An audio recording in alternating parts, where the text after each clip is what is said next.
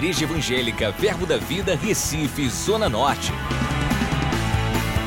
Você vai ouvir agora uma mensagem da Palavra de Deus que vai impactar sua vida. Abra seu coração e seja abençoado. Glória a Deus. Aleluia. Tá muito quieto aqui de repente, né? Glória a Deus. A graça e a paz. Bem, nós estamos super felizes por estarmos aqui. É, Pastor Humberto é muito mais do que um colega. Ele e Cristiane são amigos a longas datas. Nós louvamos a Deus pela vida deles. Queremos agradecer esse convite nos sentimos muito honrados, tanto pelo convite da formatura, como também pela oportunidade de estar aqui em uma igreja super renomada. Eu não sei se vocês estão por dentro, mas essa igreja é falada por todo o Brasil. E é bem falada, viu? Vocês são famosos. Diga para seu vizinho, você é famoso. Graças a Deus. É um privilégio, nós amamos e valorizamos demais essa conexão que temos. Amém? E tantas outras pessoas que eu poderia é, chamar aqui. Eu tenho aqui na igreja um personal trainer, eu tenho um motorista de Uber, eu tenho tudo que eu preciso aqui mesmo na igreja. É impressionante como Deus tem suprido todas as minhas necessidades. Amém? E como Ele tem usado o Recife. Amém. Tem gente que não sabe o que eu estou falando, mas tudo bem. Depois o pastor explica. Não é assim que o itinerante faz, ele vem, faz a bagunça e o pastor limpa depois, né? Glória a Deus. Então vamos orar, porque vocês estão sérios demais. Pai, muito obrigado pela oportunidade de estar aqui na tua casa, com teu povo, Senhor, para compartilhar algo que eu tenho certeza que vem de Deus. E Pai, que essa palavra venha a acrescentar a cada pessoa individualmente no seu relacionamento contigo, Pai, que seja aquecido e, e, e cada vez melhor, Pai. Porque quando o Senhor estava falando com a igreja de Éfeso, lá no livro de Apocalipse, o Senhor disse: Uma coisa eu tenho contra ti, que tem deixaste, que deixaste o teu primeiro amor. E, Pai, que o contrário seja o nosso testemunho, que cada vez mais esse, essa aproximação nossa contigo seja mais profunda. O Senhor é nosso bem maior. O Senhor é nosso tesouro, Pai, nessa terra e também no céu. Te agradecemos em nome de Jesus. Amém. Glória a Deus. Você pode abrir no livro de Deuteronômio, capítulo 6, versículo 4. Eu só vou pedir, por favor, uma aguinha. Oh, já tem aqui, desculpa, desculpa que eu estava procurando no lugar errado. Esse é o púlpito de uma amiga minha né? Ela é desse tamanho. Aí ela prega daqui. Deuteronômio capítulo 6,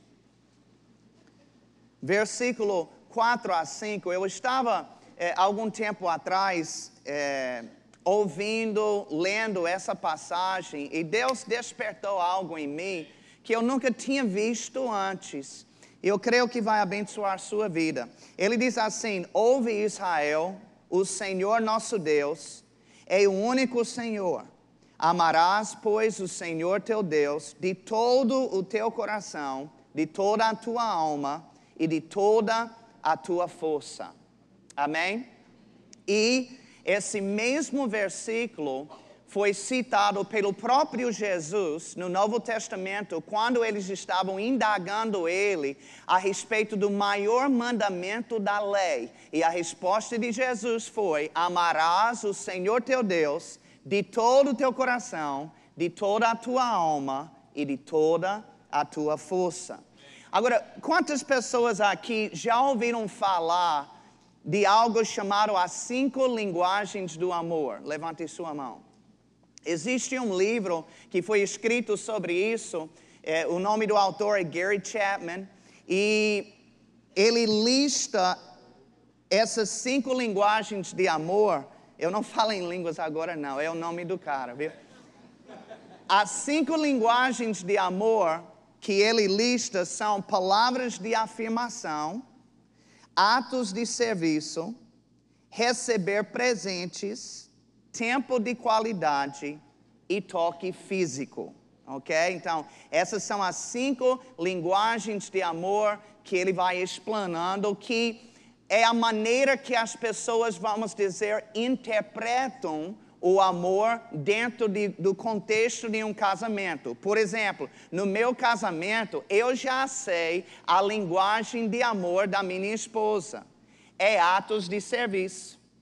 Se eu quero conquistar o coração dela, é fácil, basta arrumar a cama e lavar a louça. Amém? Eu vou ganhar cheiro, eu vou ganhar beijo, porque isso mexe com ela. Já eu sou toque físico, né? Dizem que o americano é frio, mas eu não tenho nada de frio. Eu, eu sou muito carinhoso, eu gosto do toque físico, é minha linguagem de amor. Então, por que eu estou falando tudo isso? Pelo simples fato, e é isso que Deus despertou em mim quando eu estava lendo essa passagem, é que o nosso Deus, ele também tem linguagens de amor. E as linguagens do amor de Deus estão listadas nesse versículo. Ele quer ser amado por nós, de todo o nosso coração, de toda a nossa alma e com toda a nossa força. Se a gente quer alcançar Deus, aonde mexe com Ele, aonde move o coração dele, então precisamos amar Ele dessas formas. E eu queria falar um pouco sobre isso hoje, começando sobre amar a Deus de todo o coração. Eu estava ministrando lá na nossa igreja um tempo atrás. Eu estava falando a respeito de orar segundo o coração, orar de coração. E uma pessoa me abordou após o culto e me fez aparentemente uma pergunta simples. E disse, Pastor Darren, o que significa orar de coração? E eu fui responder, e quando eu fui responder, eu percebi que eu não tinha resposta. Eu tentei pensar como é que eu iria explicar orar de coração, de forma entendível. Eu não consegui pensar, vixe Maria, eu não consegui pensar em nada no momento. E quando eu já estava pronto para desistir, o Espírito Santo falou comigo e disse sinceridade. Orar de coração é orar com sinceridade. E sabe que muitas pessoas de fato oram, Inclusive, pessoas que nem crentes são oram, mas muitos não oram com sinceridade. E esse é o gancho. Inclusive, foi exatamente isso que Jesus falou sobre os fariseus e os escribas. Em Mateus capítulo 15, versículos 7 a 8, ele diz assim: Hipócritas, bem profetizou Isaías a vosso respeito, dizendo: Este povo honra-me com os lábios mas o seu coração está longe de mim. Agora, uma coisa é certa: se o coração, o nosso coração, está longe de Deus, então está óbvio que nós não estamos amando-lhe de coração. Amém? E, e esses hipócritas, o que é interessante é que eles estavam dizendo coisas até amorosas elogios, coisas bonitas para Deus, mas não era de um amor sincero e genuíno. Quantos sabem que você pode dizer todas as coisas certas, mas o seu coração está totalmente desconectado daquelas coisas que você fala? Sabe, tem pessoas que gostam de filme, aqui gostam de assistir filme. Amém? Levantou a metade das mãos. Quem não levantou a mão está mentindo, mas. tem nada não. Tem, tem filmes de vários tipos, né? A gente é, é, percebe, antigamente a gente ia, ia, nas locadoras, né, e tinha sessões, aí acabou, a internet acabou com as locadoras, agora é Netflix e, e, e outros serviços assim, e, uh, mas existem várias categorias de filmes, existem comédias, existem é, é, ação, né, quem gosta de ação? Só tem homem. Quem gosta de filme romântico? Só tem mulher e dois homens. Mas nesses filmes românticos, é, é, se faz uma encenação e sempre tem uma história por trás de um casal que acabou se conhecendo, eles se apaixonam e aí há trocos, trocas de, de afeto e de carinho e se beijam. E, e quem está assistindo, a mulherada especialmente, fica comovida com aquela situação. Mas sabe que é tudo falso?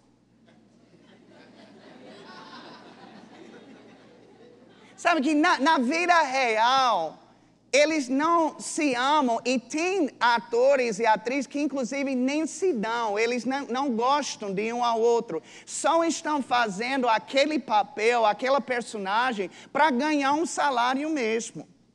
Mas todo aquele. E tem mulher que chora, né, quando ela está assistindo, e é tudo mentira.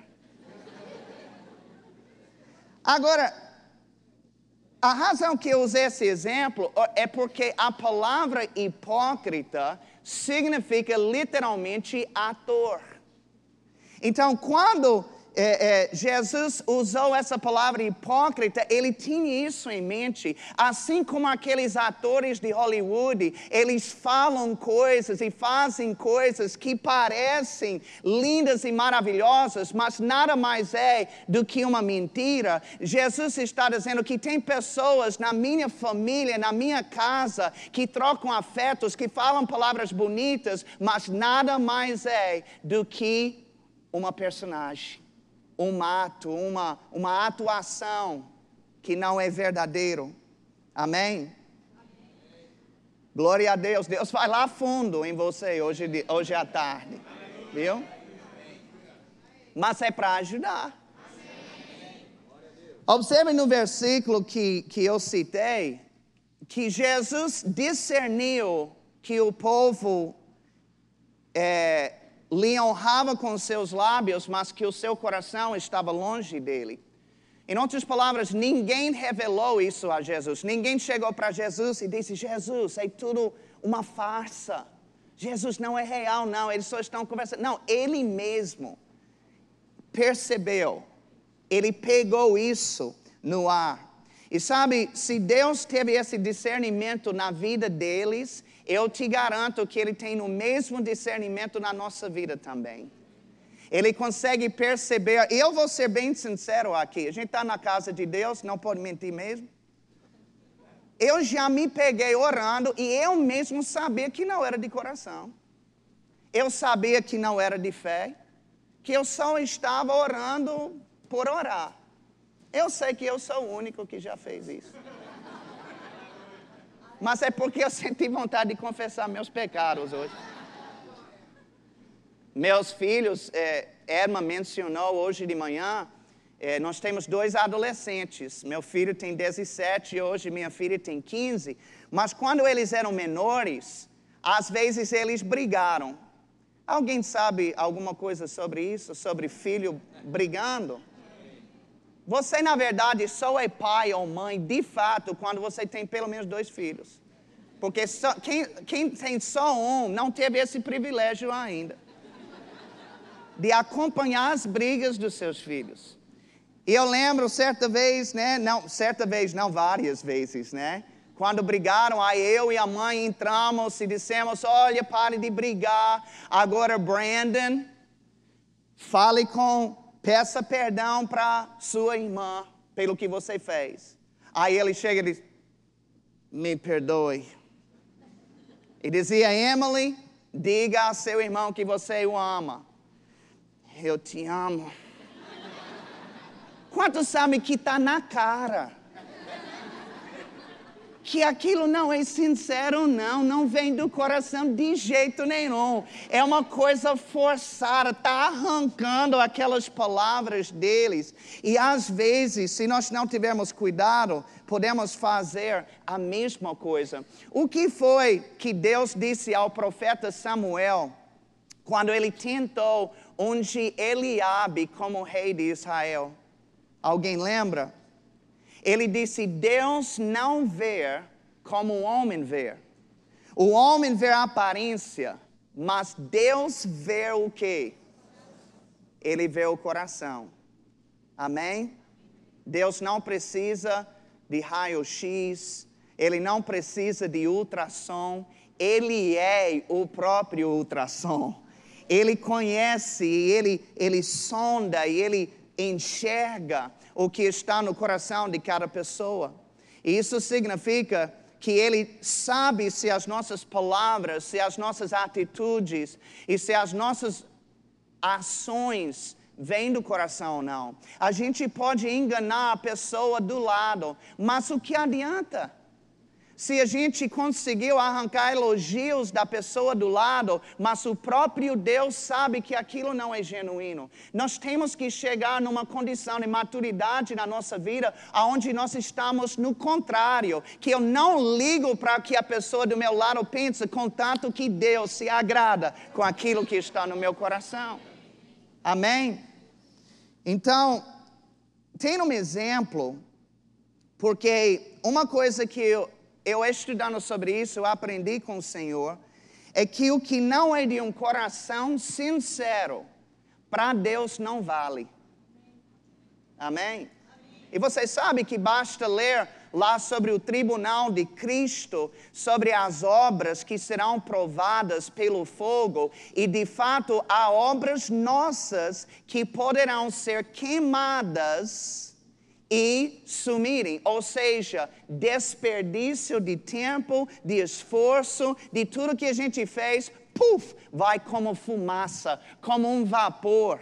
Então, tudo aquilo que a gente tentou fazer tão bonitinho para impressionar as pessoas, no último dia não vale para nada. O que vale para Deus é o que sai de um coração sincero. Há uma parábola que fala sobre isso, eu vou apenas ler por questão de, de tempo, em Lucas capítulo 18. A Bíblia diz que dois homens subiram ao templo com o propósito de orar, um fariseu e outro publicano. O fariseu, posto em pé, orava de si para si mesmo desta forma: Ó oh Deus, graças te dou, porque não sou como os demais homens roubadores, injustos e adúlteros, nem ainda como este publicano. Jejuo duas vezes por semana e dou dízimo de tudo quanto ganho. O publicano, estando em pé longe, não ousava nem ainda levantar os olhos ao céu, mas bater no peito, dizendo: Ó oh Deus, sei propício a mim, pecador. Digo-vos que este desceu justificado para a sua casa e não aquele, porque todo o que se exalta será humilhado, mas o que se humilha será exaltado. Agora, observe que no que se trata de eloquência no falar e de boas obras, o fariseu estava muito à frente do publicano. Amém? Ele estava polido. Ele tinha a roupa certa, ele tinha o timbre de voz correto, glória a Deus. Ele tinha aquela bagagem religiosa que impressiona as pessoas. Esse homem, ele tinha tudo, menos o principal. O coração dele não estava conectado ao que ele falava e fazia. Inclusive, a passagem diz algo interessante: que ele orava de si para si mesmo. Nem para Deus ele estava orando, ele estava falando para ele próprio. Mas o publicano, mesmo não tendo muito para dizer, falou com o coração sincero e totalmente rendido ao Senhor. E foi este ato com poucas palavras que arrancou de Jesus um elogio e uma palavra de admiração.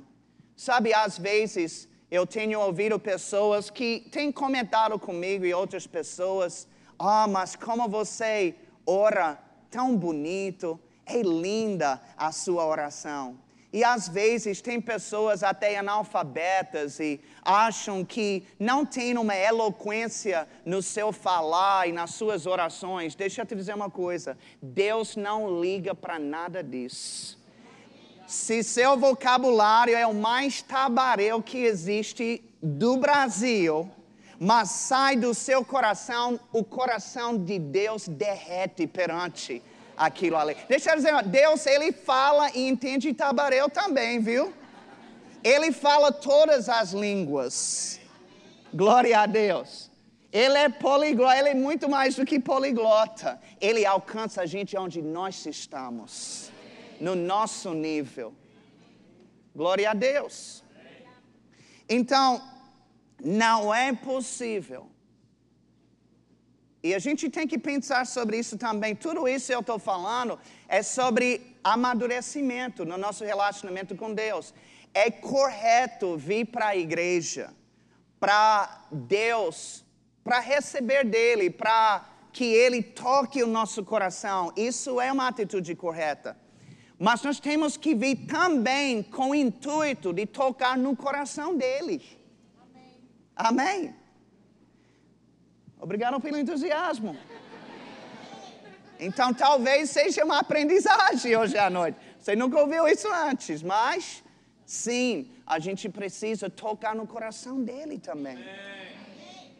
Um, então, amando a Deus é uma das linguagens do amor ou de amor de Deus. É amar Ele do coração, com sinceridade, um coração genuíno nada de falsidade. Amém? Outra linguagem de amor é amar a Deus segundo ou com toda a nossa alma. Ele não disse com a metade da alma, mas com toda a nossa alma. E quando a gente fala sobre a alma, sobre o que nós estamos falando? A alma consiste da nossa mente, da nossa vontade e das nossas emoções. Então, amar Deus de toda a nossa alma significa amá-lo com os nossos pensamentos, amá-lo com a nossa rendição e amá-lo com as nossas emoções. A Bíblia diz em Salmos 19, 14, que as minhas palavras e os meus pensamentos, diga pensamentos, sejam aceitáveis a ti, ó Senhor. Agora pense sobre isso.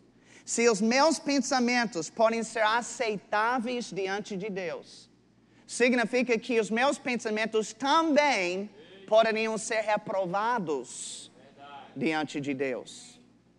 Às vezes nós pensamos apenas numa dimensão, né? Na esfera física e o que está ao nosso redor, mas Deus se interessa também no que está dentro de nós dentro da nossa cabeça. Tanto ele como também sobre aquilo que nós pensamos sobre a vida no modo geral. Eu estive pensando sobre isso. Você pode imaginar se os nossos pensamentos estivessem ligados a um alto-falante? Seria complicado, viu? Você pode imaginar aquela pessoa que você não vê há anos. Aí ele chega e você diz: Meu Deus, que coisa boa, vem cá, você dá um abraço, que bom te ver. Mas você está pensando, rapaz, como esse bicho está gordo.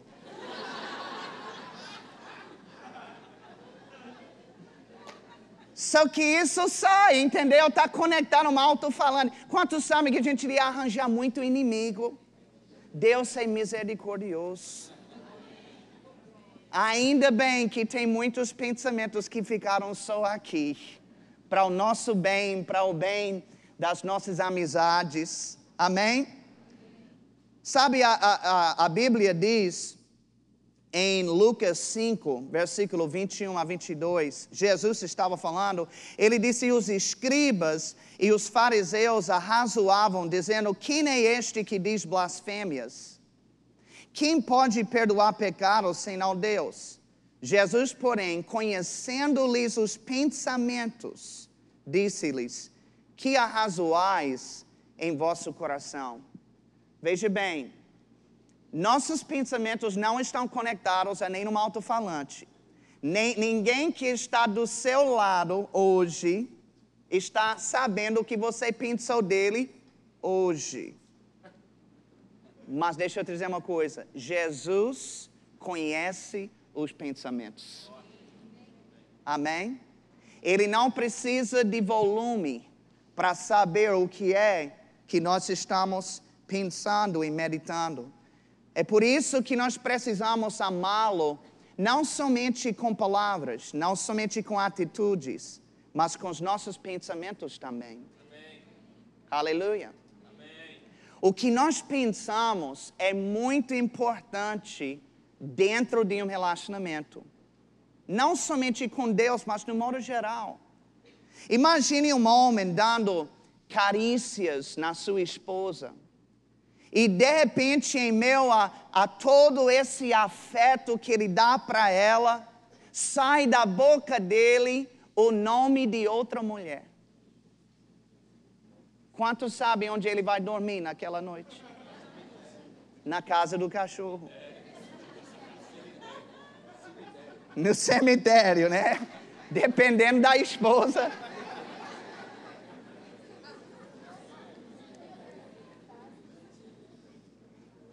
Agora, pense sobre isso. Qual seria de fato a reação daquela mulher? Ela iria ficar feliz porque pelo menos ele está dando afeto e carinho físico nela? Não.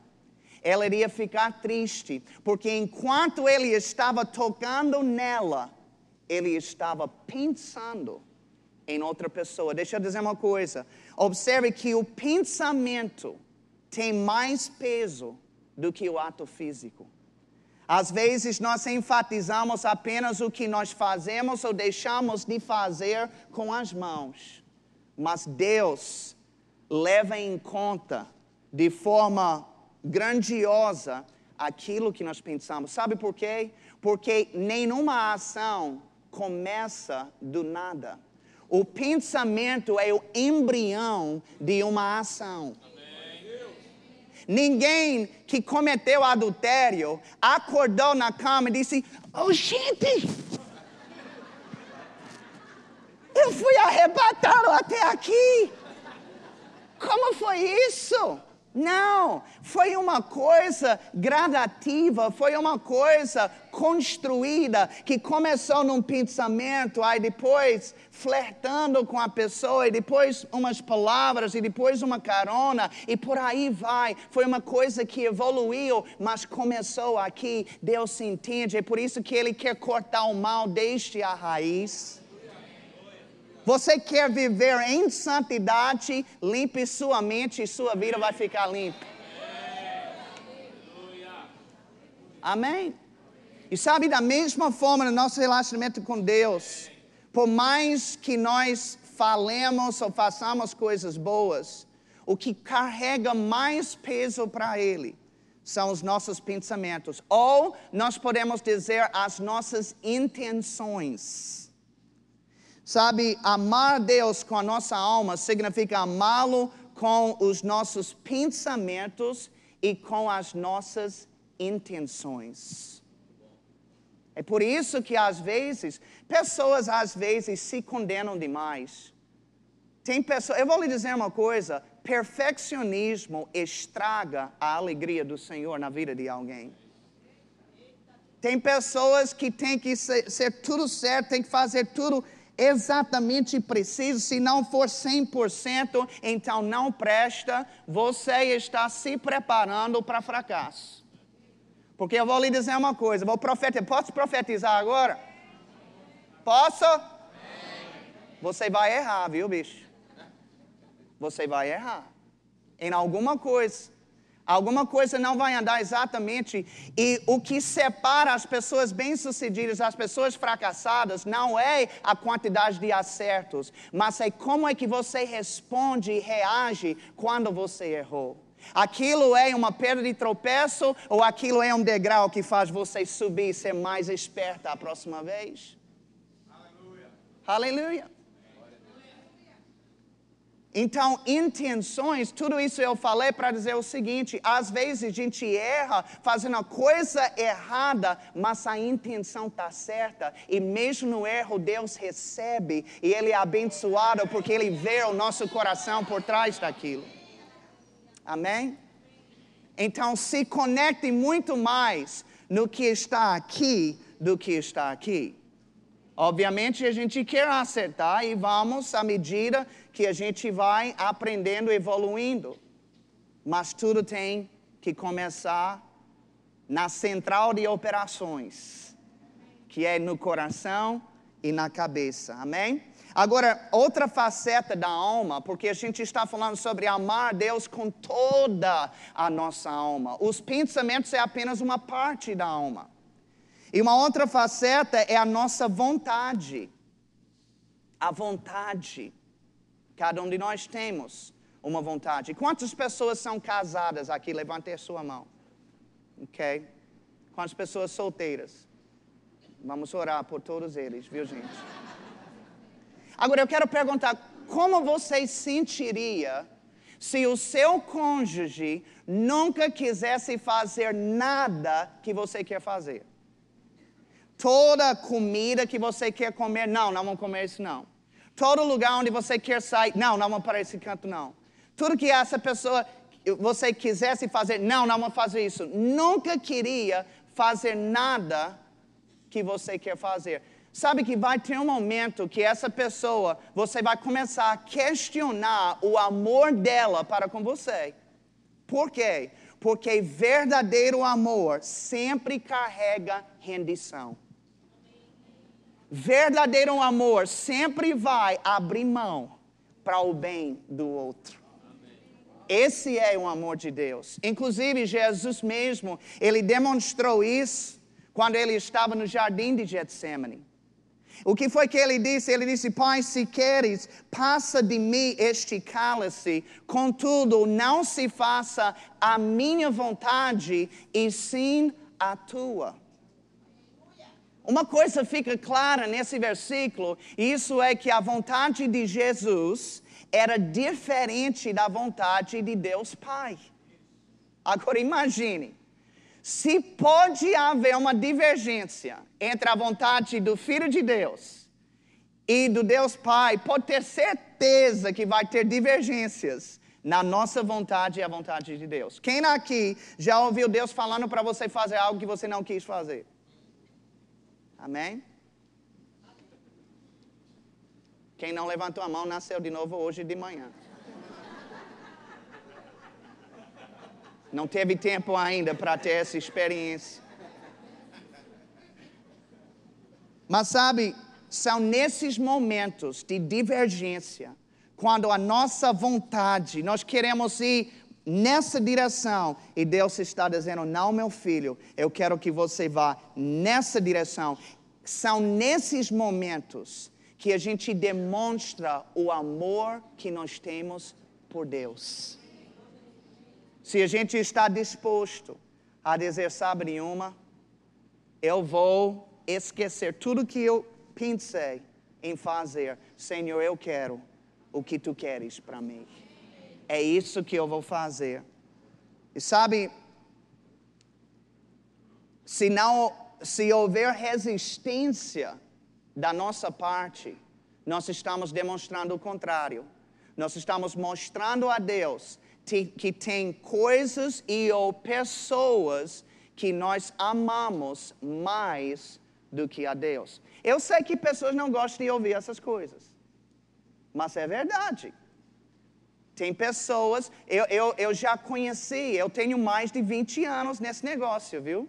E eu, eu já conheci pessoas que é, o marido não era crente, proibiu a esposa crente de vir para a igreja e ela deixa vir, vir na igreja. Como é que pode? Eu não estou dizendo que uma mulher crente não deve ter sabedoria em lidar com o marido incrédulo, porque sim, a gente precisa ter prudência e equilíbrio e fazer tudo com medida, mas abandonar o congregar, deixa eu dizer uma coisa: a mulher tem que se submeter à autoridade do marido, sim, isso é bíblico, mas quando ele sair da linha, tem uma autoridade maior ainda do que ele, que se chama Jesus Cristo.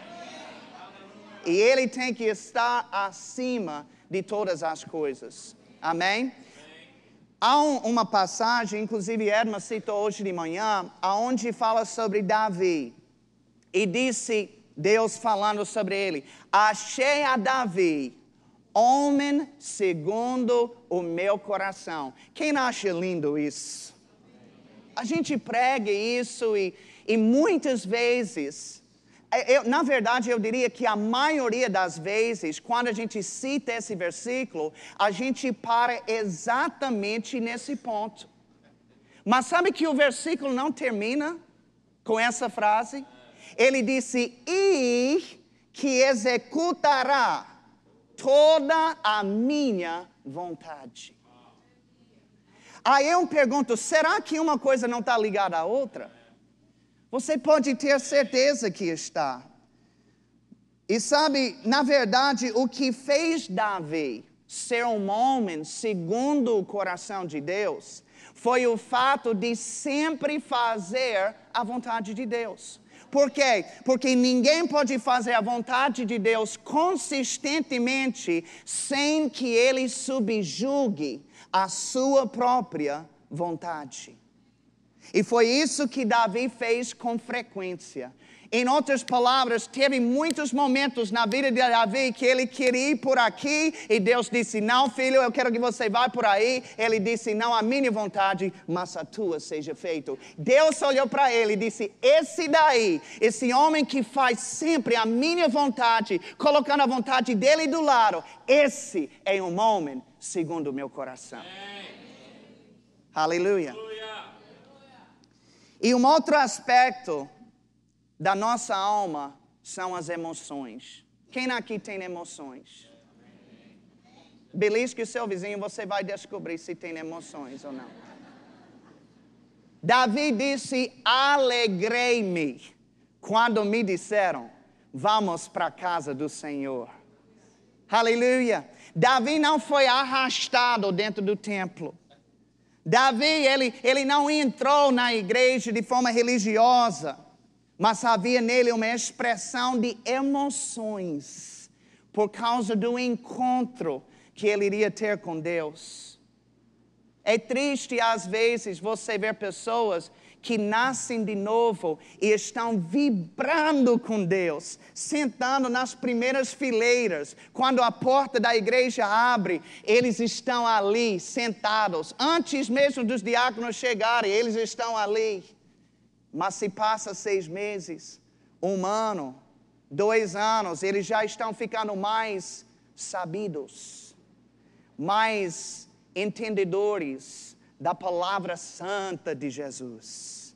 E agora eles não aparecem tão cedo. E agora aquela emoção, você ver ficando cada vez mais aguada. Deixa eu te dizer uma coisa: a gente precisa ter a experiência e a sabedoria dos mais velhos, mas a gente tem que manter o zelo e a paixão dos novos convertidos.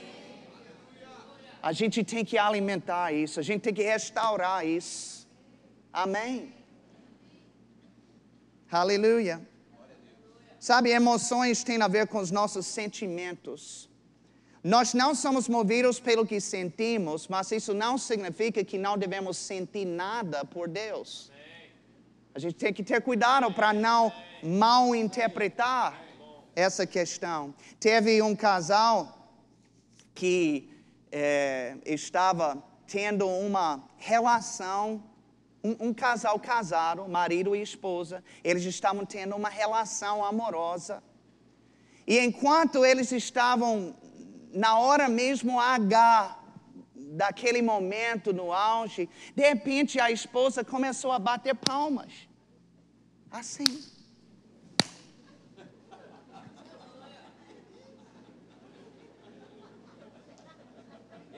E o marido parou ele achou estranho aquilo. ele desencontra, é, é, é, ficou totalmente distraído e disse: Minha filha, por que você está batendo palmas numa hora dessa? Ela disse: Não, porque tem um mosquito aqui que eu estou tentando matar. Quantos sabem que ela matou mais do que o mosquito naquele momento? Ela matou o momento. Por quê? Porque um casal que é casado Estar numa relação não é só algo físico, não, é algo emocional também. Tem que ter aquela conexão, senão não rola. Quem sabe o que eu estou falando aqui? Não olhe para mim com aquela cara de santidade, não. Você sabe o que eu estou falando. E sabe, Deus, Ele não, Ele quer que nós nos aproximemos dele com fé mas Ele também está interessado no nosso envolvimento emocional com Ele. Deve haver alegria, paixão, fervor na nossa relação. Quando foi a última vez que você chorou na presença de Deus? Você tem lágrimas de jacaré? Tem pessoas, inclusive, que falam comigo que eu sou duro que lá na igreja eles nunca me veem ou raramente me veem chorando. E eu não choro muito mesmo na igreja. Agora, mas quando eu estou em casa, Deus sabe. Porque meu negócio não é para a plateia, meu negócio é com Ele. Sozinho, pessoal. Amém? Agora, no início das nossas conversas com o Senhor, não estou dizendo que eu acordo seis horas da manhã, super-herói da fé. Oh, Senhor! Como eu quero orar esta manhã. Não. Tem horas que eu levanto e digo, misericórdia, pelo amor de Deus, Senhor, me ajude hoje. É? Nós somos seres humanos, a gente tem esse sentimento. Mas uma coisa que eu digo: se você romper em fé, as emoções vão vir. Amém? A Bíblia diz: na presença do Senhor, a abundância de alegria. Aí você acordou querendo chorar, mas quando você rompeu em fé, em oração, você começa a rir à toa. Alguém aqui já riu à toa?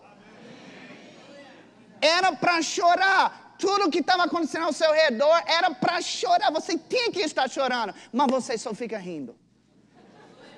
O que é isso? Isso é o mover de Deus na nossa vida, invertendo as coisas.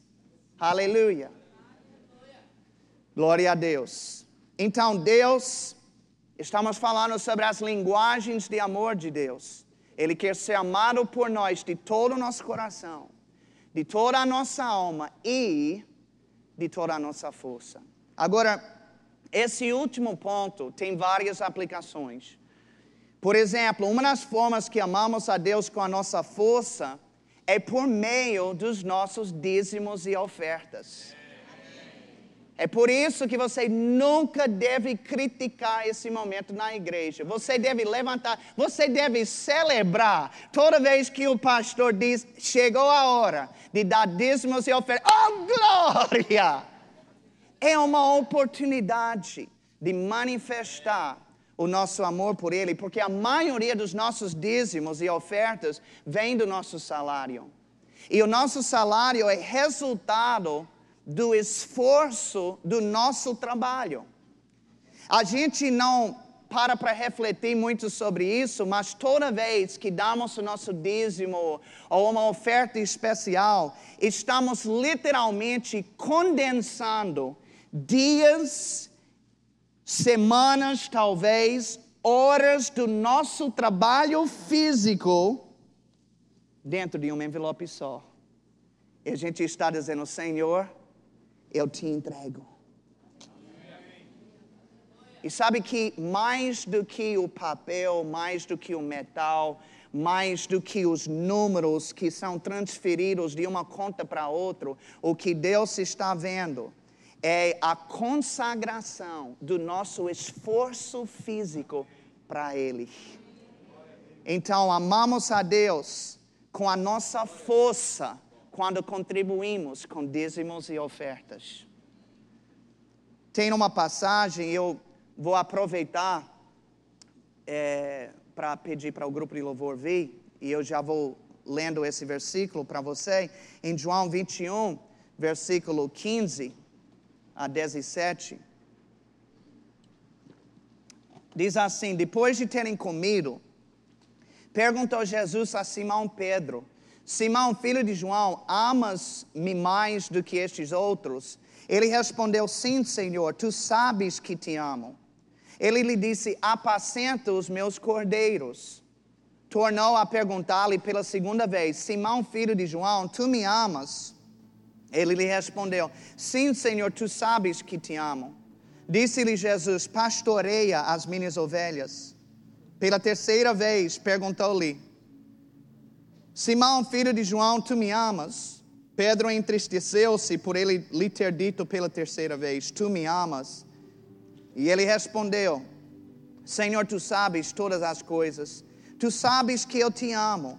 Jesus lhe disse: Apacenta as minhas ovelhas. Aleluia. Deixa eu te dar uma dica aqui sobre Deus. Se Deus fala a mesma coisa mais de uma vez, não é porque ele tem amnésia. Não é porque ele se esqueceu. É porque ele está querendo martelar algo dentro de nós. Na verdade, não é porque ele se esqueceu, é porque ele quer que nós não venhamos a esquecer porque tem um grande nível de importância para nós. É por isso que ele disse por quatro vezes na Bíblia: o justo viverá pela fé. Porque ele quer que a gente viva assim.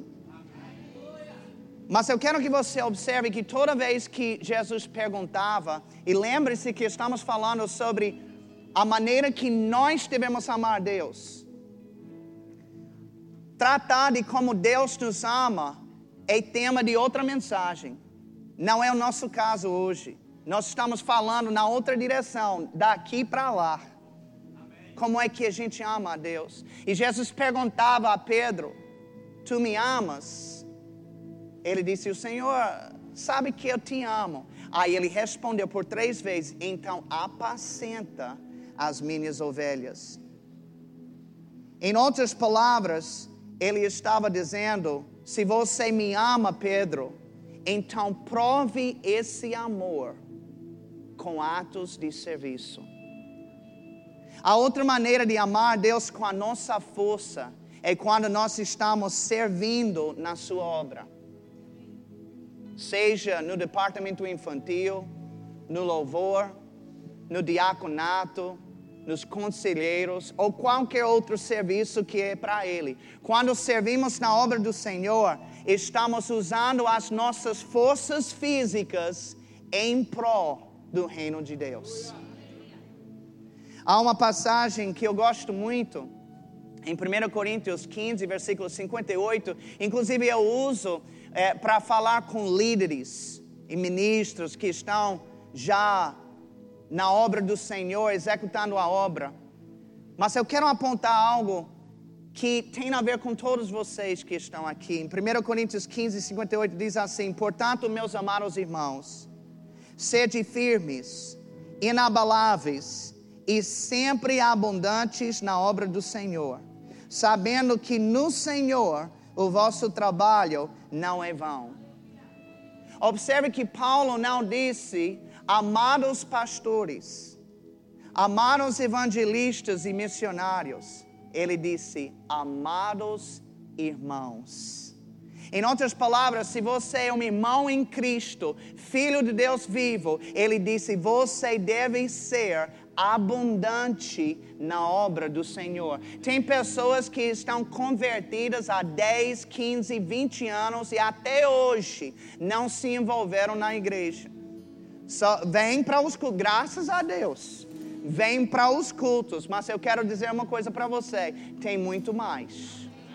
A pessoa que está num processo de maturidade vai chegar uma hora, quando sentar no banco não satisfaz mais. Ela começa a despertar do que Deus depositou dentro dela e ela entende: eu tenho que fazer algo para alguém. Eu tenho que ser um instrumento de Deus. Talvez tenha alguém aqui hoje, você estava meio parado no que se trata do serviço do Senhor. Procure o seu pastor. Depois do culto, diga, pastor, eis-me aqui. Não seja como alguns que dizem, eis-me aqui, envia-me o meu vizinho. Não, envia-me a mim. Pastor, eu estou aqui, estou disponível. Tem alguma área? Agora, não seja como algumas pessoas na nossa igreja. A gente com mais de mil pessoas. Tem pessoas que chegam e dizem, pastor, eu vou servir na igreja, mas eu quero que o Senhor seja guiado para onde eu vou trabalhar. Você pode imaginar se eu tivesse que ser guiado para saber onde mil pessoas deveriam trabalhar na igreja? Olha, Deus me usa. Mas pelo amor de Deus, tenha misericórdia de nós, amém? Fale aí, revele seu coração, o pastor ele vai te direcionando, mas você precisa estar amando a Deus com a tua força. Isso significa também metendo a mão na obra do Senhor. E a última coisa que eu quero falar sobre isso se encontra em João 15, vers... desculpa, João 14, versículo 15, aonde Jesus disse: "Se me amais, guardareis os meus mandamentos". Mais claro do que isso não dá para ficar. Amém? A última maneira de amar Deus com a nossa força é quando nós nos empenhamos a praticar a palavra de Deus. Às vezes eu quero ficar com vergonha, porque quando eu penso sobre a quantidade de palavra que eu já ouvi, que eu já estudei, a quantidade de revelações, eu estou falando de homens e mulheres de Deus top, e aquela revelação chegou. Eu tenho que estar praticando muita coisa, gente. Não é possível, eu já recebi demais para levar uma vida qualquer. E eu sei que o que eu falo por mim, eu falo por muitas pessoas aqui. Nós já recebemos muito. E Tiago, ele falou para ser praticantes da palavra e não apenas ouvintes. Essa passagem que eu citei na Bíblia mensagem diz assim: Se vocês me amam, demonstrem esse amor fazendo o que eu disse a vocês. A Bíblia diz que Jesus é a palavra. Isso significa que você não pode amar a Jesus sem amar a palavra. E se você ama a palavra de fato, então você naturalmente vai se empenhar, não apenas de estudar o que ela diz, mas de praticar e viver o que ela diz. Deixa eu te dizer uma coisa: toda, todo dia quando você coloca um versículo na cabeça, quando você medita a palavra e você se põe a viver naquele dia aquela palavra, Deus está sendo adorado. Adoração não é apenas o que eles vão fazer daqui a pouco no microfone. Adoração é um estilo de vida que vive a palavra que aprendeu. Alguém pode dizer amém? Você pode ficar em pé nesse momento. E eu vou lhe convidar a praticar aquilo que nós aprendemos. Que você possa levantar suas mãos. Esqueça nesse momento o seu vizinho, esqueça do horário, esqueça do jantar. E que você possa, nesse, nesse pouquinho de tempo, ter um momento com seu pai, um momento de sinceridade. E que você possa amá-lo agora de todo o seu coração, de toda a sua alma e de todas as suas forças.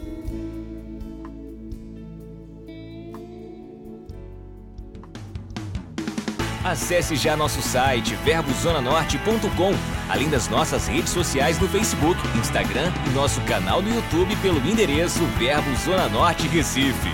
Ou entre em contato pelo telefone 81 30 31 5554 e seja abençoado.